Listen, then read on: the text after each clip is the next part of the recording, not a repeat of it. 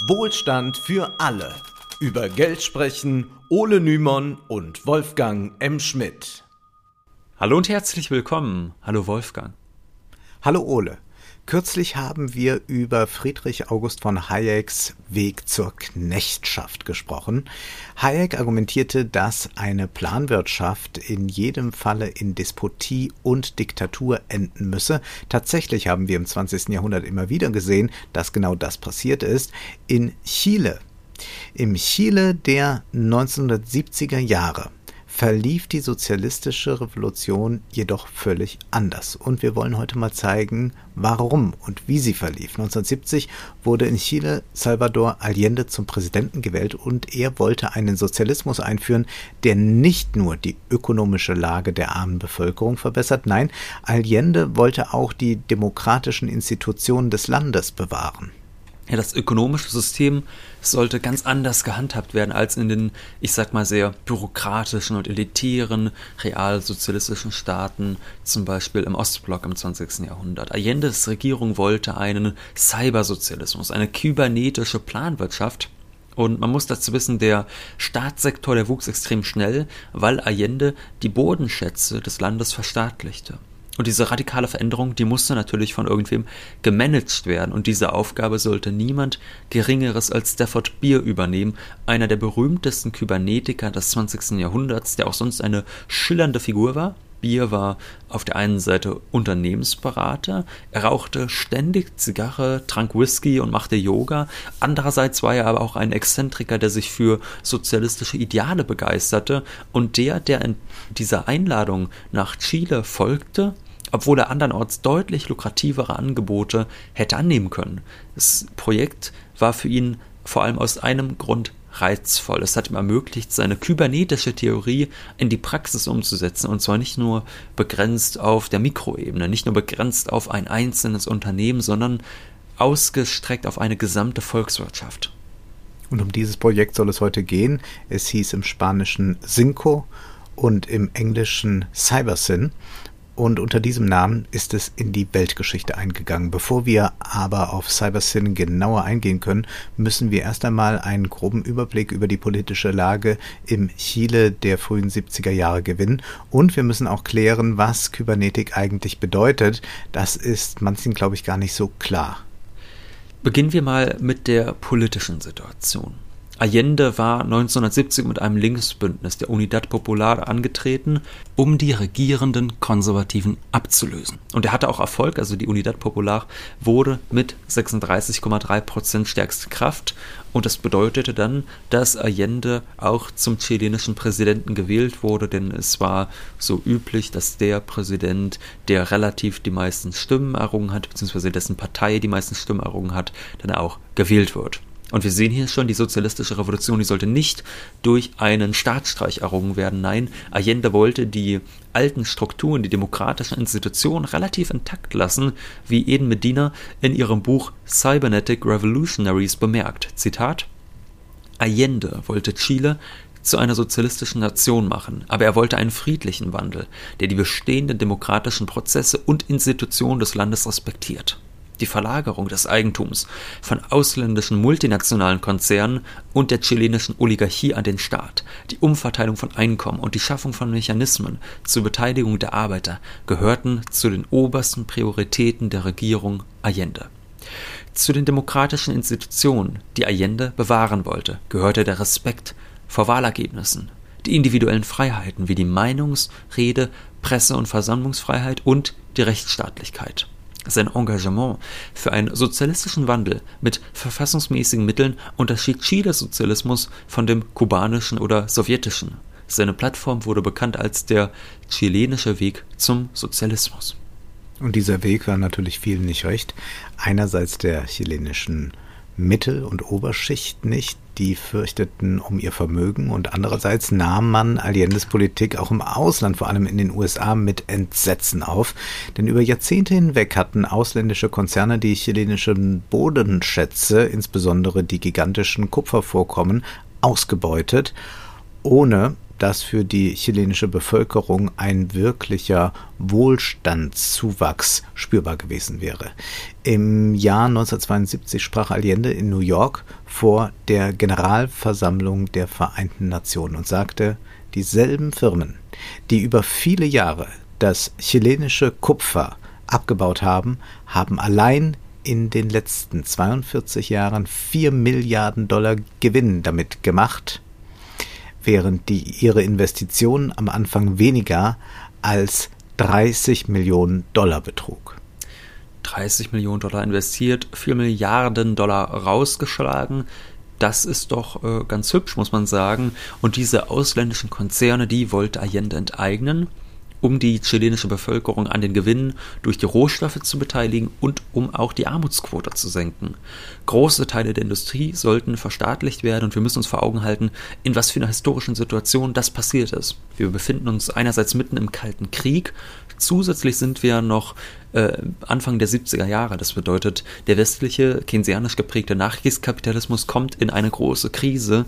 Es bedeutet, es gibt gleich zwei Gründe warum man in Washington äh, den chilenischen Sozialismus unbedingt bekämpfen möchte. Erstens, um die eigenen Profite zu sichern, also die Profite der US-amerikanischen Unternehmen, die in Chile investiert haben. Und zweitens, um im Wettbewerb der Systeme auch die Oberhand zu behalten. Der damalige US-Präsident Richard Nixon und sein nationaler Sicherheitsberater Henry Kissinger legten alles daran, den chilenischen Sozialismus zu beschädigen. Zu seinem Finanzminister John Connelly sagte Nixon 1971, ich habe beschlossen, dass wir Allende von der Bühne holen. Er ist ein Feind.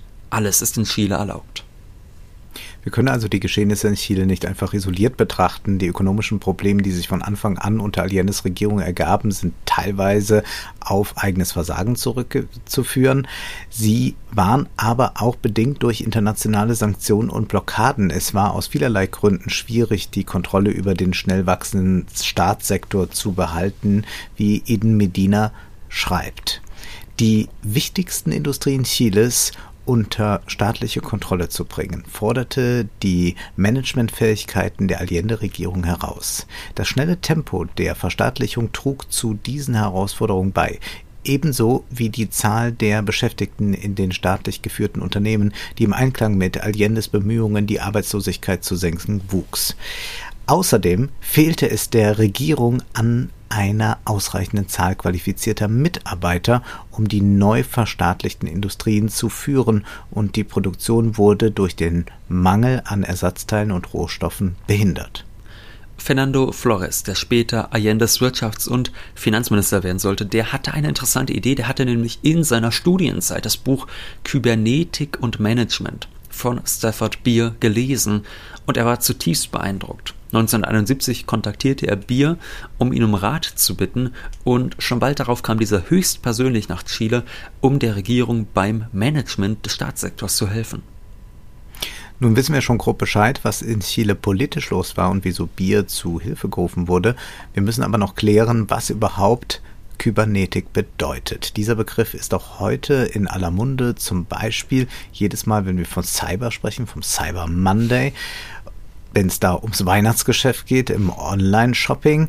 Doch diese Nutzung des Begriffs Cyber hat wenig bis gar nichts zu tun mit der Bedeutung, die Stafford Beer dem Begriff der Kybernetik beigemessen hat. In Kybernetik und Management, dem Buch, das ihn letztlich nach Chile brachte, schrieb Beer im Jahr 1959, es gibt Leute, die meinen, Kybernetik sei gleichbedeutend mit Automation. Andere nehmen an, sie befasse sich mit Rattenexperimenten. Wieder andere halten sie für einen besonderen Zweig der Mathematik. Schließlich hört man die Vermutung, es handle sich um den Bau einer Rechenmaschine zur Regierung eines Staates. Ich hoffe, dass die Lektüre dieses Buches klar macht, wieso diese sehr verschiedenen Vorstellungen nebeneinander bestehen können, dass aber keine von ihnen den Kern der Sache trifft.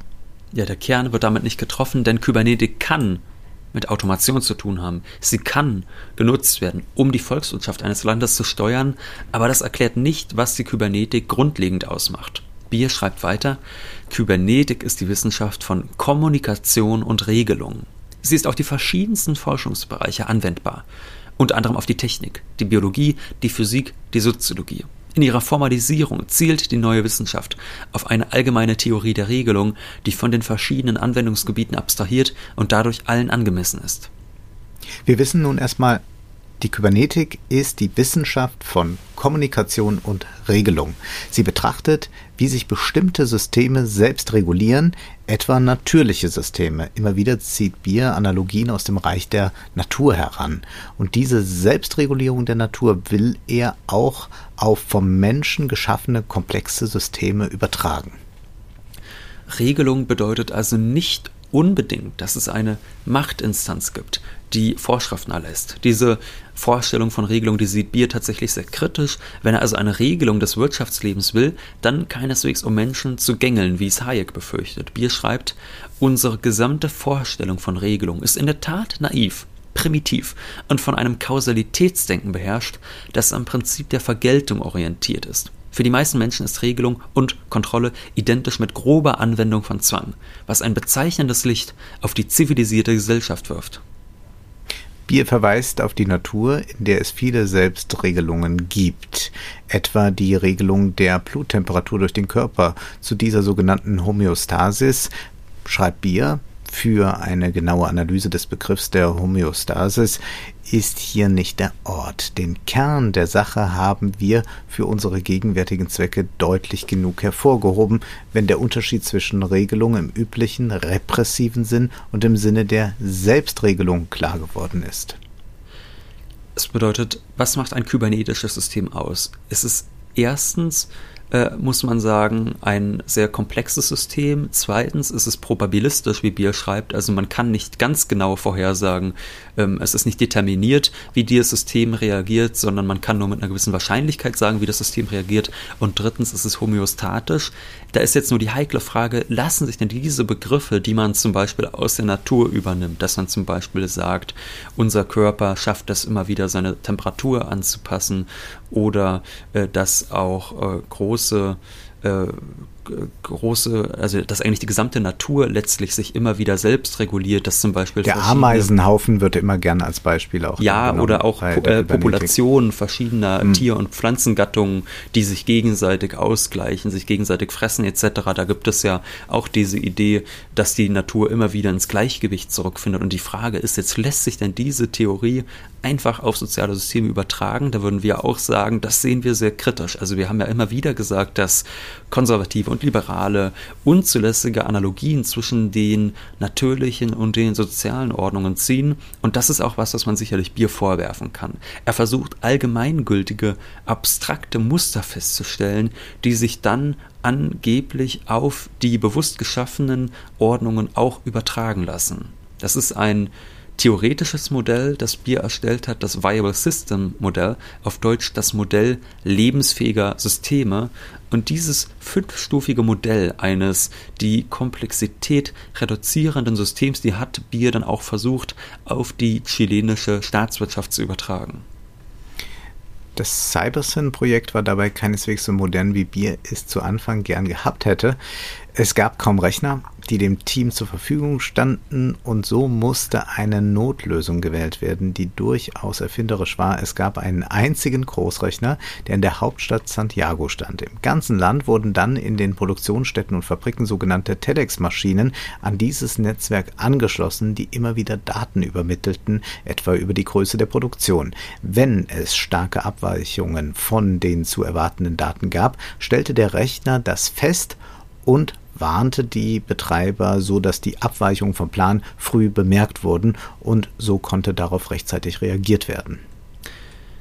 Kürzlich ist auch äh, bei Dietz ein Sammelband erschienen, der heißt Die unsichtbare Hand des Plans, herausgegeben von Sabine Nuss und Timo Daum. Und da befindet sich ein sehr lesenswerter Text von Anna-Verena Nostov und Felix Maschewski. Vielleicht erinnern sich einige Hörer noch an diese beiden, denn sie waren im fünften Wohlstand für alle Spezial auch schon zu Gast. Und sie beschreiben in ihrem Text das Cybersyn-Netzwerk folgendermaßen. Bier ließ sich bei dem Auftrag von zwei seiner maßgeblichen Konzepte leiten. Einer Entscheidungsmaschine, die sich auf Echtzeitinformationen stützen würde, die Liberty Machine, und einer Struktur von teilautonomen Systemen, die sich an kontingente Umwelten anpassen sollten. Das Viable Systems Model. Jedes Element wurde in fraktaler Struktur als Subsystem im System gedacht, so dass kommunikative Rückkopplungsschleifen zwischen Wirtschaftsministerium und Industriesektor, zwischen Industriesektor und Unternehmen, zwischen Unternehmen und Fabrik, zwischen Fabrik und Arbeitsbereich etc. installiert werden sollten. Die Rückkopplungsschleifen im Original als Feedback bezeichnet waren für Bier besonders wichtig. Er schrieb, in der Kybernetik haben wir es mit äußerst komplexen Systemen zu tun, also mit solchen Systemen, die sich nicht bis in alle Einzelheiten hinein beschreiben lassen. Um solche Systeme dennoch regeln zu können, brauchen wir einen Steuermechanismus, der, obgleich von uns konstruiert, Probleme behandeln kann, die wir nicht kennen. Genau dazu ist der Rückkopplungsregler fähig. Dieses Feedback, das fand einerseits durch die permanente Neueinspeisung von Daten statt, die mit den alten verglichen wurden. Also, dass man gesagt hat, hier und da wird so und so viel produziert, das ist der erwartete Wert, da gibt es Abweichungen, da muss man nachjustieren. Aber wir verstehen Feedback heutzutage ja auch noch in einem ganz anderen Sinne. Und zwar kennen wir das sicherlich alle aus der Arbeitswelt oder vielleicht auch aus der Schule oder Uni, dass man sagt, so und jetzt gibt es mal eine Feedbackrunde. Das ist immer ein Satz, wo ich äh, erschrecke, muss ich sagen, wenn es immer heißt, wir müssen Feedback geben in der Uni, zum Beispiel zu irgendwelchen Vorträgen. Ich finde das immer ganz äh, grauenhaft. Aber naja, von solchen Ideen war auch Bier begeistert. Man braucht viel Feedback und deshalb wollte er demokratische Abstimmungsmechanismen, die dann live stattfinden. Die Bürger sollten mit Reglern an ihrem hauseigenen Fernseher reagieren und ihre Zufriedenheit mit den Politikern ausdrücken können auch da würde ich sagen, naja, das ist auf der einen Seite gut, also irgendwie ein demokratischer Fortschritt könnte man jetzt sagen. Andererseits sicherlich auch etwas, das man kritisch betrachten muss. Es kann ja durchaus sein, dass eine Maßnahme zum Beispiel erst unpopulär ist und sich dann später als ganz richtig herausstellt. Und wenn man dann aber sofort sich die Reaktionen einfängt, dann lässt man sich vielleicht von dem eigentlich richtigen Kurs sehr schnell abbringen. Oder man muss sich zum Beispiel auch fragen, wer stimmt denn jetzt gerade ab?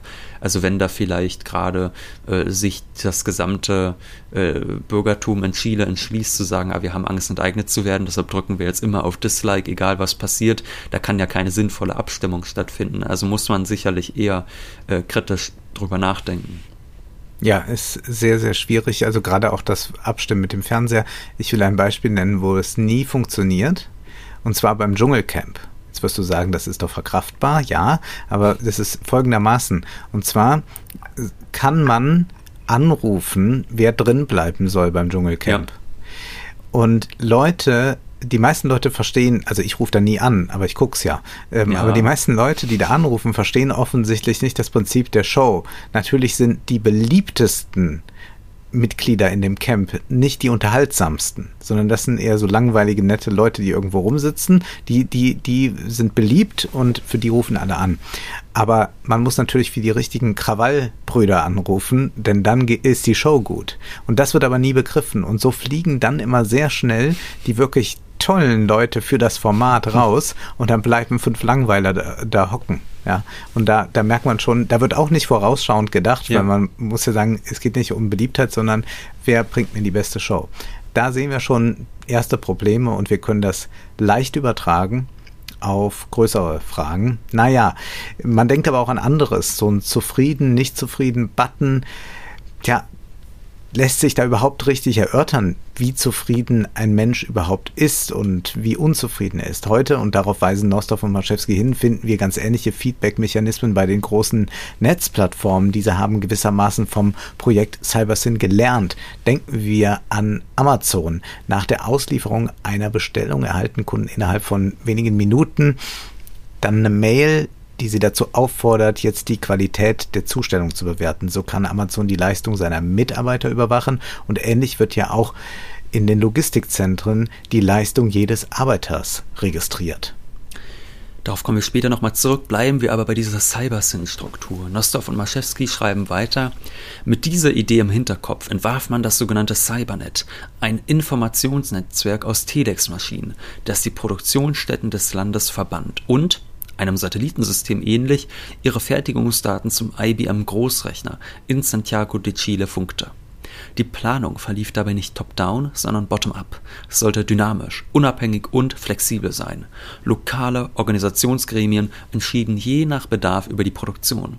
Nur wenn ein Problem nicht innerhalb einer vorgesehenen Zeitspanne gelöst werden konnte, griff eine übergeordnete Instanz ein. So changierte das System zwischen den Polen Kontrolle und Freiheit, Zentralisierung und Dezentralisierung, Marktwirtschaft und Planwirtschaft. Dieses System steht unter einem permanenten Druck, einerseits von außen, andererseits auch von innen, denn die chilenische Mittel- und Oberschicht setzt alles daran, Allende zu sabotieren. Im Oktober 1972 streiken landesweit Lkw-Fahrer, die Angst haben, ihre Kleinunternehmen könnten verstaatlicht werden. Schnell weitet sich der Streik auf auf weitere ähm, Sektoren äh, weitet er sich aus. Fabrikbesitzer schließen ihre Fabriken und schicken die Arbeiter heim. Bekannt wird dieser Streik als der Streik der Bosse. Das größte Problem für Allende's Regierung besteht darin, dass die Versorgung der Bevölkerung sichergestellt werden muss. Die rechte Opposition will die Auslieferung von Lebensmitteln blockieren, um den Unmut in der Bevölkerung anzustacheln.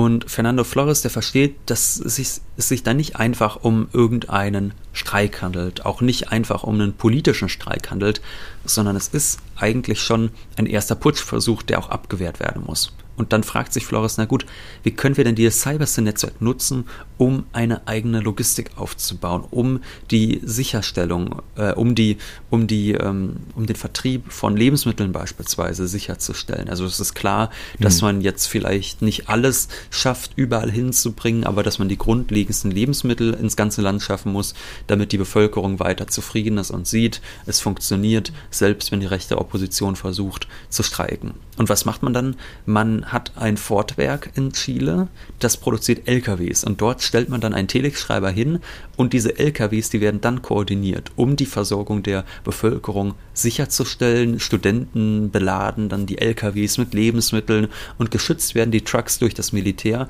und tatsächlich schafft es die Allende-Regierung auch, diesen rechten Streik abzuwehren, auch wenn das dann leider nicht von Dauer ist, muss man sagen.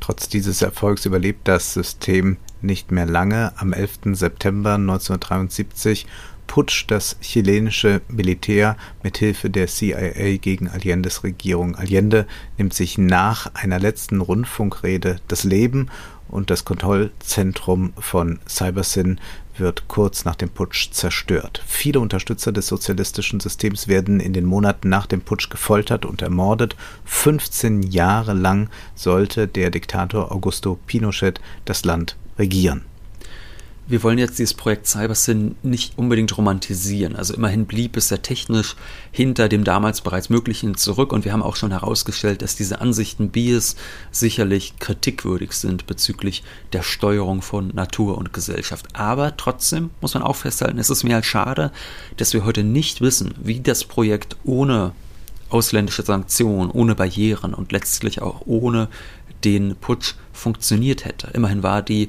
chilenische Wirtschaft jetzt keine vollständige Planwirtschaft, die bis auf die letzte Schraube durchgeplant war. Man ist eher dazu übergegangen, dass man bestimmte Teile der Industrie verstaatlicht hat, um die Gewinne der Bevölkerung zugutekommen zu lassen. Und das war auch dringend nötig, wie man zum Beispiel an den Ernährungsprogrammen Allendes sehen konnte.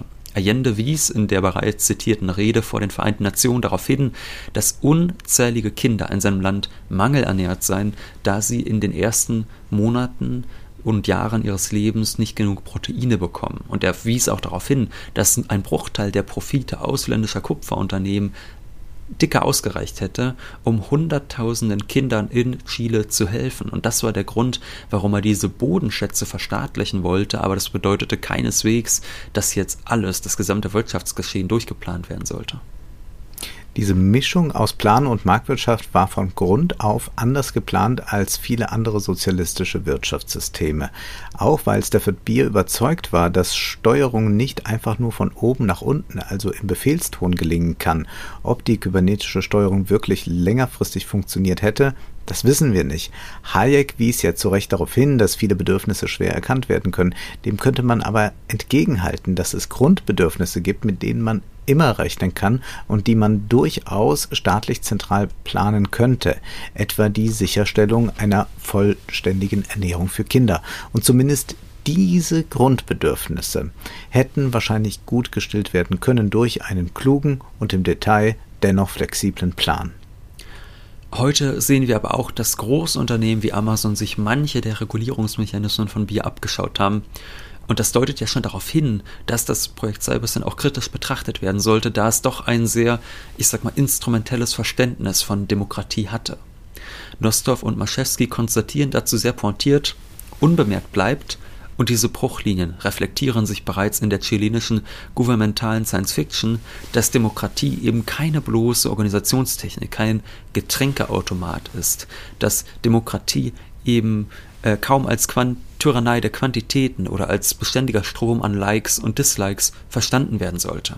Sie widerstrebt einem verabsolutierten Effizienzdenken. Sie bleibt fragil, vielstimmig unberechenbar, bleibt diskussionswürdig, nicht im sanften Schnurren der Systeme auflösbar. In dieser schlechten, aber besten aller politischen Ordnungen sollte es nach wie vor um das Spiel der Antagonismen gehen, um Verständigungsprozesse, um die Verhandlung politischer Ideen und um monopolistische Machtzerstreuung, nicht um eine bloß verwaltete Welt 2.0. Was bringt es, eine Planwirtschaft einzuführen, wenn diese den Menschen so instrumentell behandelt wie das kapitalistische System, das auch schon vorher getan hat? Diese Frage sollten wir uns, so spannend das Projekt Cybersyn auch war, heute wieder stellen. Wie können Arbeiter besser eingebunden werden, als es damals der Fall war, damit eine Wirtschaftsdemokratie möglich ist, die diesen Namen auch verdient? Das sind alles andere als banale Themen und die gilt es in Zukunft anzugehen. Stafford Beers Buch ist ein Zitat von Aristoteles vorangestellt und es lautet, der Anfang ist die Hälfte des Ganzen. Wir bleiben also dran. Wer nun noch mehr über das Projekt Cybersyn erfahren möchte, der kann, wie gesagt, den zitierten Text lesen, der im Sammelband Die unsichtbare Hand des Plans im Dietz Verlag erschienen ist. Und es gibt auch ein sehr interessantes zweiteiliges Feature des Deutschlandfunk. Es trägt den Namen Chiles kybernetischer Traum von Gerechtigkeit, Projekt Cybersyn. Nun ist aber erst einmal Schluss für heute, denn Zeit ist Geld. Prosit. Das war Wohlstand für alle. Ihr könnt uns finanziell unterstützen über paypal.me-ole und Wolfgang oder über die in der Beschreibung angegebene Bankverbindung. Herzlichen Dank.